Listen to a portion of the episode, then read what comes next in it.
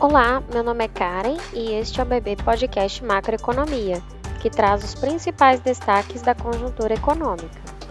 Indicadores econômicos recentes mostram uma surpreendente resiliência da atividade global, mesmo diante do aperto monetário em curso. As medidas de flexibilização da política Covid-0 na China e o fim das testagens em massa da população trouxeram um lado positivo aos ativos de risco e animaram os mercados. Nesse sentido, revisamos a projeção de crescimento do PIB chinês de 5,1% para 5,5% em 2023. Esse momento positivo também se mostra presente nos números da economia da área do euro. Ainda que o cenário seja bastante desafiador, o elevado estoque de gás na região e a política fiscal ainda expansionista impactaram positivamente os indicadores de sentimento econômico.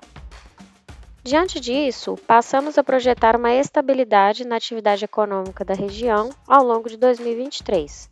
Vale ressaltar que esse cenário se tornará ainda mais desafiador caso o Banco Central Europeu se mostre mais duro em relação com a inflação e eleve os juros de forma mais forte, o que poderia trazer um impacto negativo sobre o consumo e o setor imobiliário.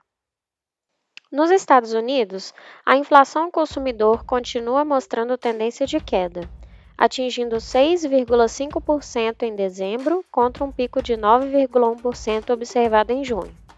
Os principais destaques são o recuo contínuo do preço dos bens duráveis, moderação do preço de alimentação em casa e queda da inflação de energia. Olhando para frente, a questão-chave é saber qual será a velocidade de desaceleração dos preços, notadamente aqueles relacionados a serviços.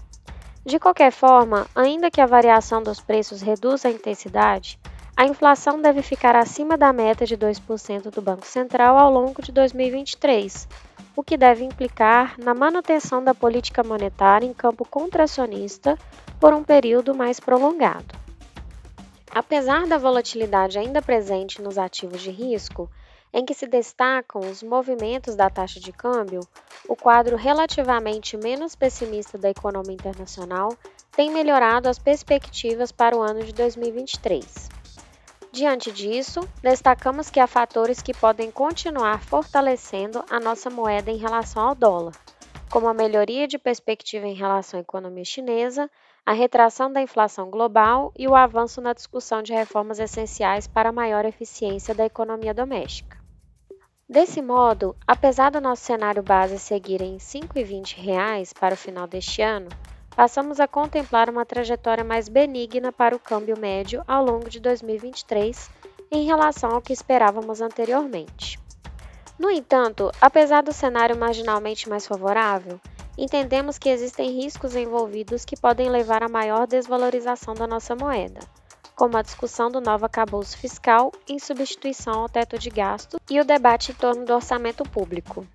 Do cenário externo, os dois vetores principais que podem contribuir para que a média do câmbio seja mais elevada são as tensões geopolíticas e a possibilidade de um cenário inflacionário mais persistente. Internamente, o desempenho da atividade econômica surpreendeu positivamente ao longo de 2022. Contudo, esperamos por uma leve retração do PIB no último trimestre do ano passado, menos 0,3%, sazonalmente ajustado. Esse resultado só será divulgado pelo IBGE no próximo mês de março. O Índice de Atividade Econômica, calculado pelo Banco Central, IBCBR, intensificou os sinais de tendência de menor crescimento do PIB ao final de 2022, ao recuar 0,55% em novembro. Este desempenho foi resultado da dinâmica distinta entre diferentes setores da economia, com retração da indústria e do comércio, estabilidade nos serviços e na população ocupada. Qualitativamente, ao longo dos últimos seis meses, a indústria apresentou quatro resultados negativos, sinalizando as dificuldades do setor em avançar. Adicionalmente, as condições macroeconômicas, como a alta de juros, a inflação persistente e o nível de endividamento das famílias, têm impactado a renda dos consumidores, gerando reflexos menos favoráveis sobre a demanda interna. Avaliamos que o aperto das condições financeiras Em especial, o efeito defasado da política monetária contracionista tende a impactar mais fortemente a atividade no último trimestre de 2022 e nos primeiros meses de 2023. Diante disso, esperamos que o crescimento acumulado no ano passado tenha sido de 3%. Para 2023, mantemos a projeção do PIB de 0,8%. Esse crescimento considera, de um lado, a expectativa de um desempenho mais favorável do setor agropecuário e, de outro, o impacto negativo da desaceleração da economia mundial e a piora das condições financeiras. Sobre o mercado de trabalho, apesar de mais uma queda na taxa de desocupação, a estimativa da PNAD contínua para o mês de novembro seguiu apontando enfraquecimento na evolução da população ocupada. Embora a taxa de desemprego tenha cedido 8,1%, os sinais de perda de dinamismo foram reforçados, uma vez que a população ocupada se manteve praticamente estável e a força de trabalho apresentou uma tendência de queda. Por outro lado, destacamos que a geração de empregos formais continuou em patamar elevado, enquanto o setor informal recuou na margem. Os rendimentos apresentaram alta acima da inflação, com reflexos positivos na massa de salários. Prospectivamente, esperamos que a taxa de desocupação média fique em 9,3% em 2022. Em relação à inflação, o resultado do IPCA de dezembro, de mais de 0,6%, consolidou a alta de 5,8% dos preços ao consumidor em 2022, patamar superior ao teto da meta de inflação estabelecida para o ano, que era de 5%. Em adicional, a despeito da política monetária em patamar significativamente contracionista, a variação de 0,6% registrada no IPCA 15 de janeiro reforçou a resiliência dos preços domésticos, indicando que o desafio do Banco Central de conduzir a inflação para a região compatível com a meta permanece elevado. Sobre o nosso cenário mais provável, com as perspectivas mais construtivas para o ambiente global, e o ajuste altista em nossa curva estimada para o petróleo, alteramos as projeções de PCA, que passam a contemplar altas de 5,7% para 2023 e 3,8% para 2024. Para a política monetária, mantemos o cenário de que o início da flexibilização dos juros básicos acontecerá na reunião de agosto o que direciona nossa projeção da taxa Selic para o patamar de 11,75% ao final de 2023. Para 2024, diante do cenário inflacionário ainda desafiador, estimamos que a Selic encerre o ano em 9,25%.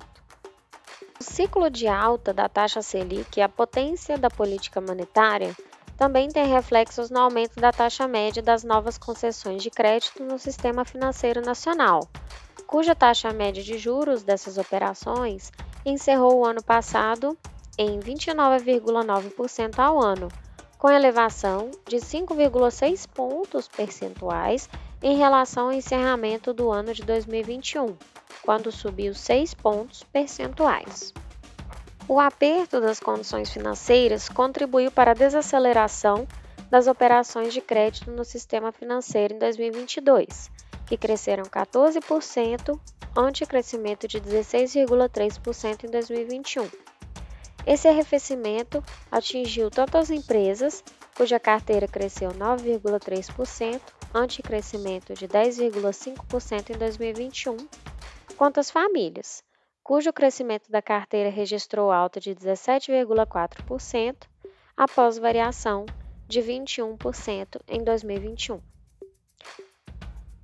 Em relação à inadimplência, os efeitos citados contribuíram com a elevação do percentual das operações com atraso até 90 dias.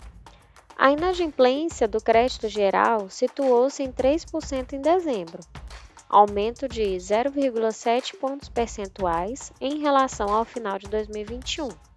Em relação ao presente ano, o menor ritmo de crescimento da atividade econômica e do mercado de trabalho assim como o elevado patamar de endividamento das famílias, deverão fazer com que o volume da carteira de crédito bancário cresça de forma mais comedida quando comparada ao ano passado.